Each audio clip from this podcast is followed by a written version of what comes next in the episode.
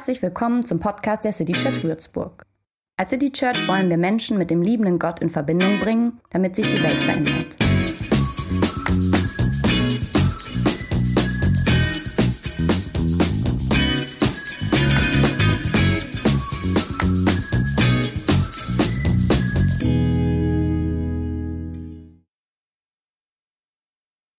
Sie waren auch dankbar hätten dir jetzt vielleicht auch was mitteilen können in deiner kleinen Gruppe. Und die waren nicht nur ein bisschen dankbar, sondern ganz schön arg.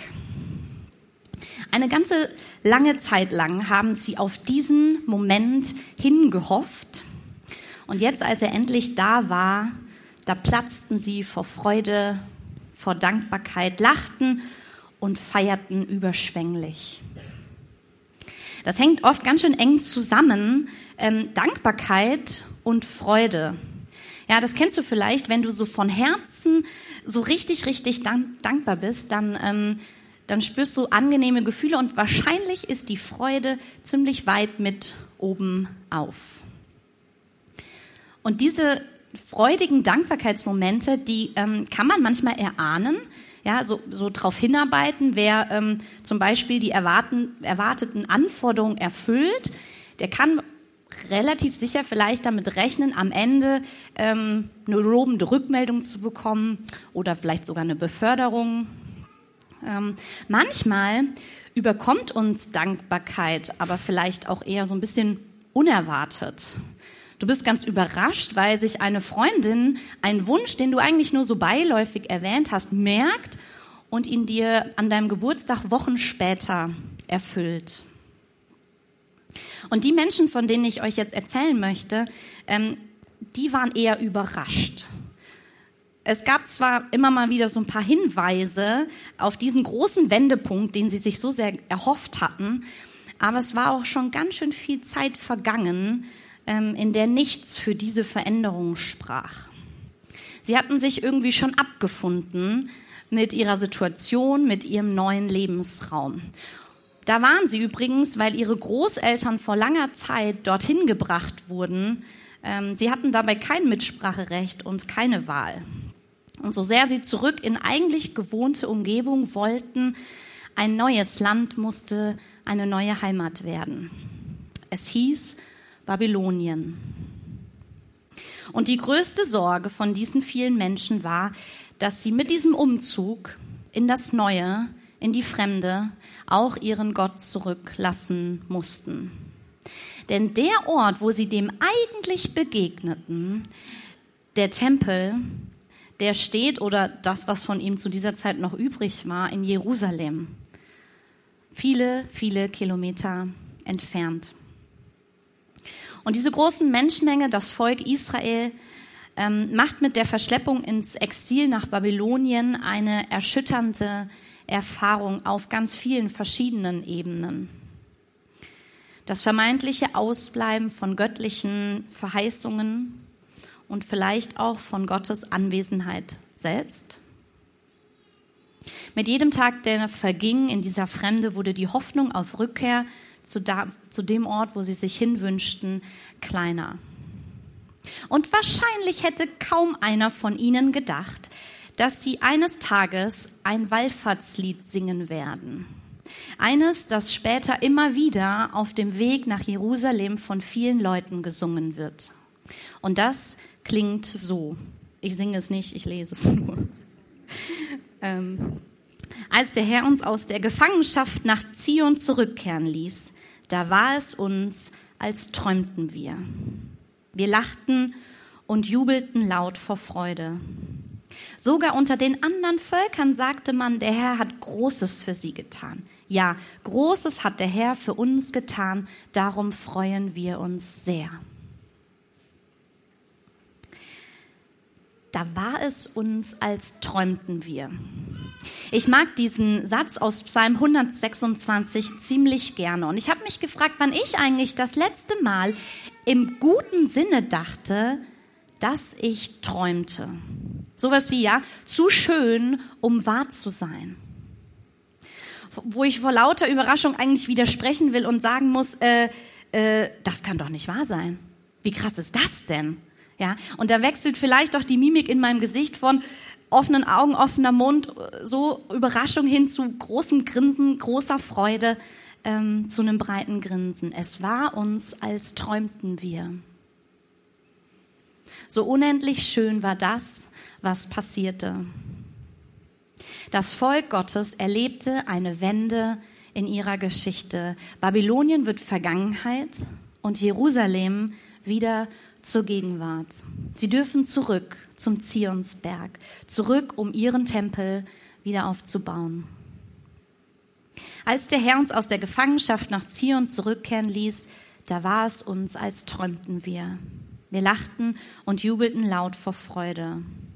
Dieser Wendepunkt, der war sogar so bedeutsam, ja, dass ähm, auch die anderen Völker drumherum mit einstimmen mussten, vor lauter Staunen sich eingestehen mussten, ja, der Herr hat Großes für sie getan. In meinem Lisa-Leben ähm, gibt es, mm, naja, wahrscheinlich nicht solche Momente, die so groß sind wie die des Volkes Israels. Ähm, nicht so eins zu eins irgendwie vergleichbar, aber es gibt schon welche, wo ich Freude und Dankbarkeit, wo die mich überwältigen, wo Gott in meinem Leben oder meinem Umfeld bei anderen irgendwie Größeres oder Kleineres tut, was dankbar macht, dass man es manchmal kaum glauben kann, dass es mir ist, als würde ich träumen. Für das Volk Israel ist diese Erfahrung als ja, ähm, als Text in ein Wallfahrtslied eingegangen. Und das wird immer wieder gesungen, um sich daran zu erinnern.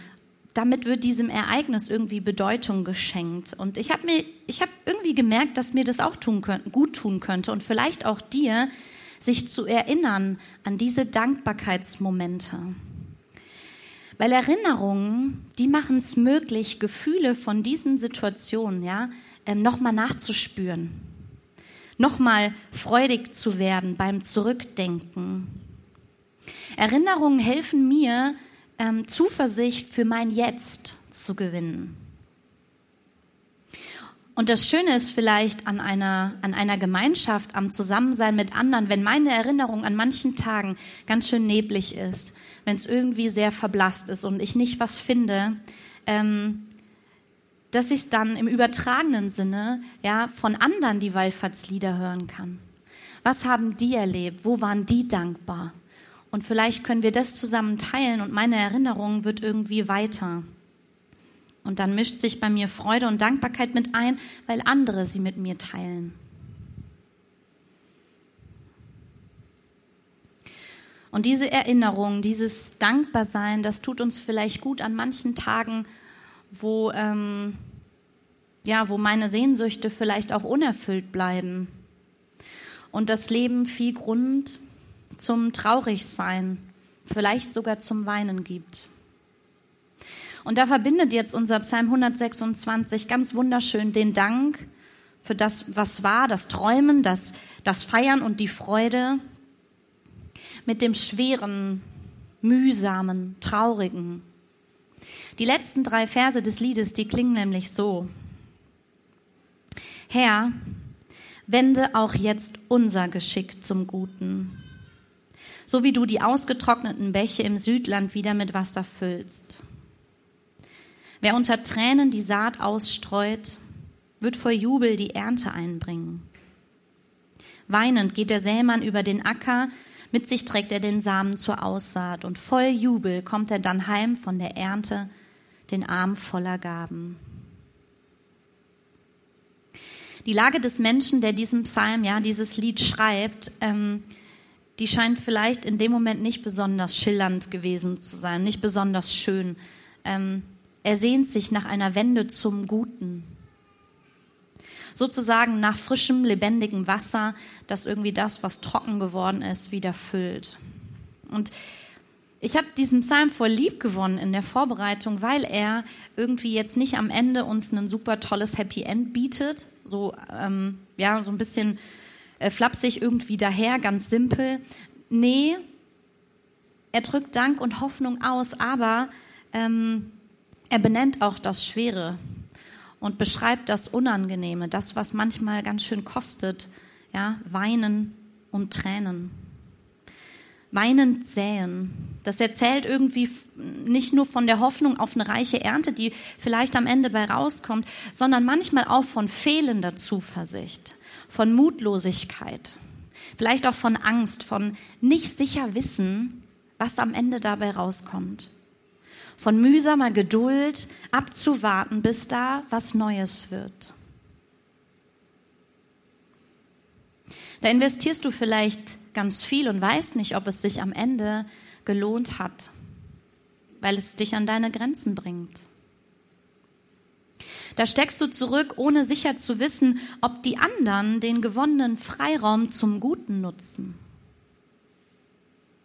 Da spendest du Zeit und Geld in der Hoffnung, damit Veränderungen zu bewirken, merkst aber, wie viel es dich selber kostet. Du gehst täglich die kleinen Schritte, die irgendwie möglich sind und merkst, wie schwer es dir fällt auszuhalten, dass gerade nicht noch mehr geht, obwohl es vielleicht noch mehr gäbe.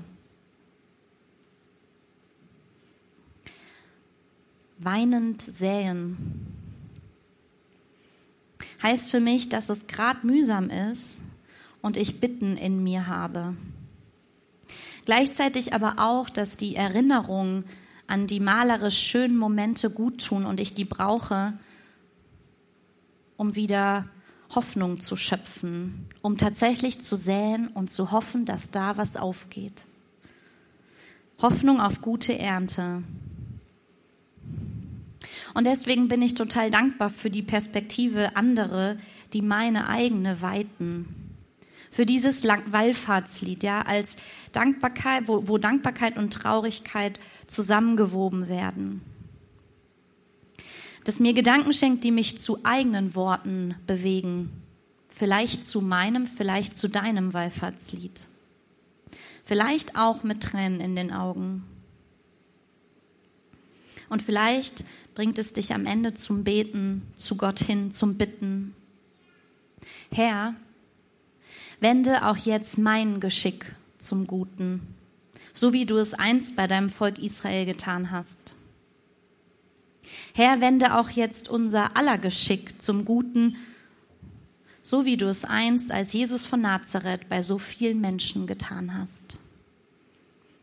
Und Herr, wende auch jetzt die Geschicke unserer geliebten Welt zum Guten, so wie du es einst am Kreuz getan hast. Amen.